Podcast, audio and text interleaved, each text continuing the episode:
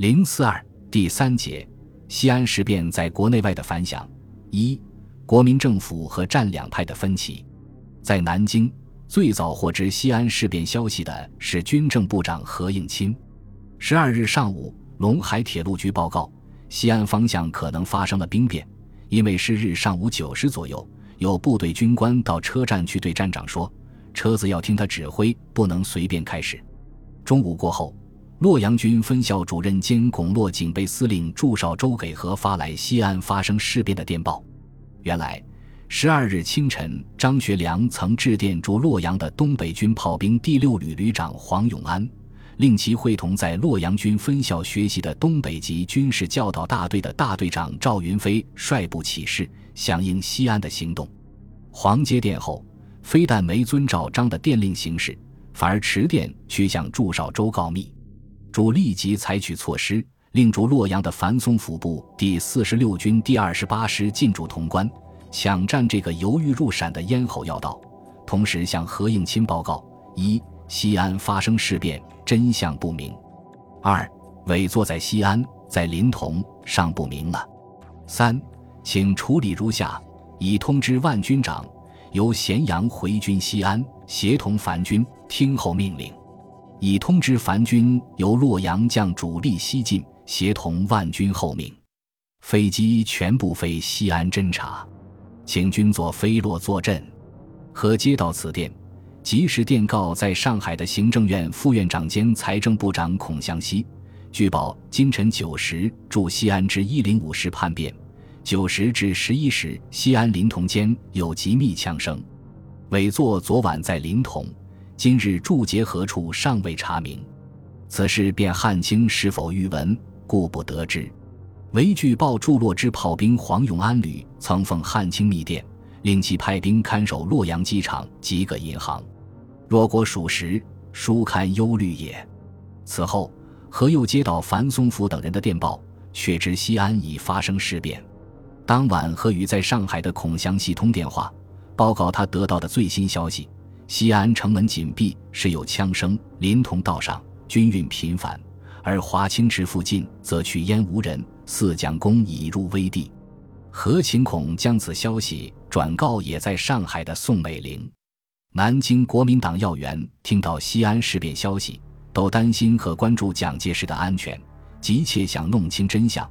不少人打电话向何应钦探问，更有不少人如陈果夫、张群。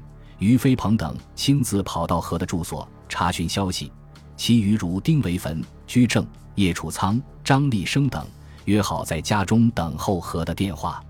张、杨的八项主张通电当天传到南京后，一些人不相信张、杨保蒋安全的承诺，一时京城内外有关蒋介石死活的种种传说不胫而走。对西安事变应采取什么对策？应如何营救蒋介石？南京统治集团内部意见不一，出现两种主张。十二日晚时时，一些国民党政要在何应钦家中议论此事时，就出现了何与战的分歧。据冯玉祥当天的日记记载，李烈钧、陈璧君、陈公博和冯玉祥主张安全介石为主，而朱培德、何应钦、叶楚仓、戴季陶则主打。当日午夜召开的紧急联席会议上，两派的分野更为鲜明，分歧更加尖锐。十二月十二日二十四时，由丁维汾主持的国民党中央常务委员会和由于右任戴维主持的中央政治委员会举行紧急联席会议，连同列席的国民政府五院院长和各部会负责人等，共有四五十人参加。会议宣读张杨的通电后，群情愤慨。争论激烈，一种意见认为张杨此举必有背景，且必有助力，在内为不尽岳父蒋公之将力与将领，如山东之韩复榘，广西之李济深，甚至如河北之宋哲元、四川之刘湘，皆可引为同路；在外为垂结带进之共产党徒，甚至如第三国际之苏联，皆可暗中联络。张杨既借此背景助力。出以劫持统帅，则必以蒋公之生死为政治上之要挟。中央既不能屈从其狂悖，陷国家沦虚，又不能过于瞻顾蒋公之安全，置国家既刚于不顾，故中央对策宜迟以坚定。况蒋公安全尚不可知，是张杨以立，蒋公躺在，或尚可安全；是张杨以弱，蒋公虽在，或竟不能安反。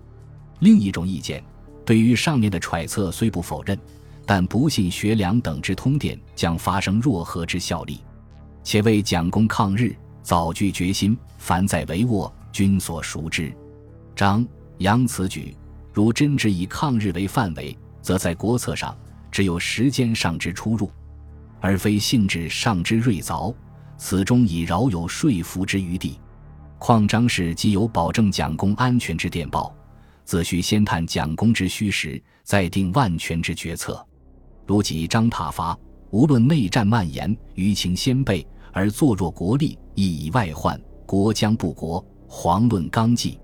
简言之，以何应钦为首的主战派，主张不顾蒋的死活，立即进攻西安，讨伐张学良；而冯玉祥、张继、李烈钧等主和派则主张为保蒋安全，对西安不宜使用武力，应通过和平方式解决。两种主张针锋相对，争辩至凌晨两时，意见仍未统一。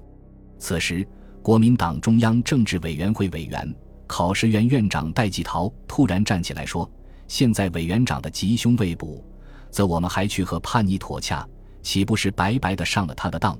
乃至将来无法伸大义而讨国贼。若是委员长还是安全的话，则我们用向绑匪赎票的方式将委员长救出来，则委员长又将何以统帅三军，领导全国？现在我们只有见机履机的讨逆。”才能挽救主帅的生命，挽救革命的事业。总理遗留下来的革命事业和委员长一生为革命奋斗的伟大成果，断不能因为这次西安事变便毁灭了。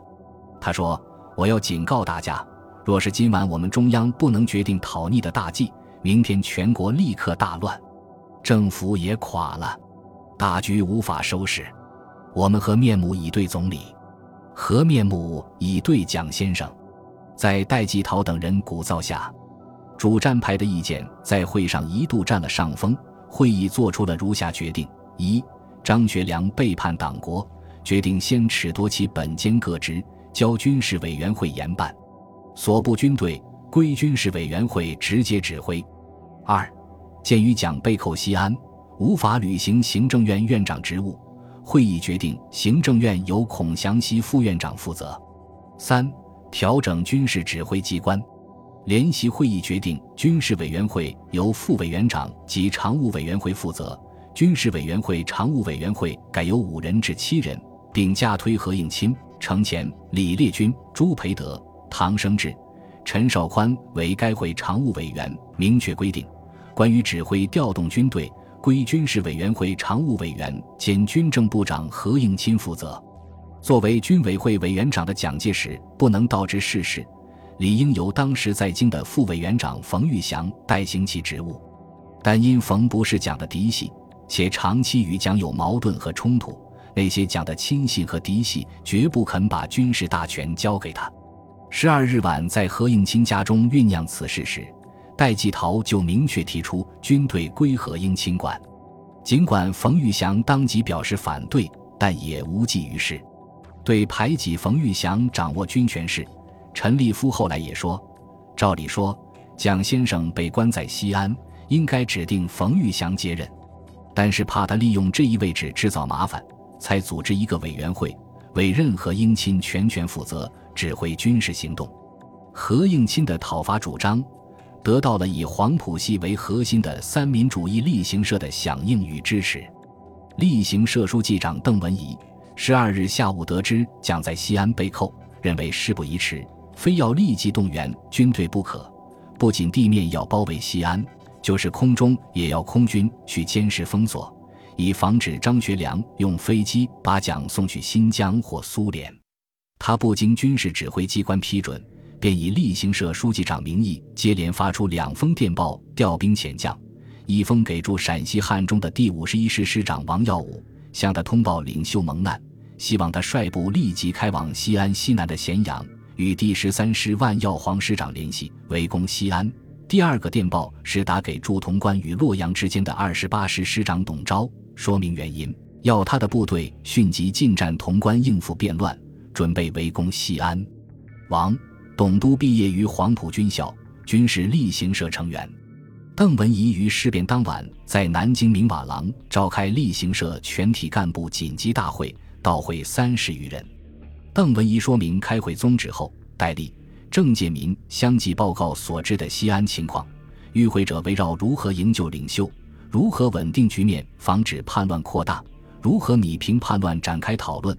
桂永清与潘佑强对军事应变部署发表了切实可行的意见，强调当前最迫切的问题为即刻协调陆空军包围西安，用实力和行动监视张杨叛军，迫使其觉悟，维护蒋公安全。并早日使蒋公安返南京。讨论时，贺中韩态度表现最积极。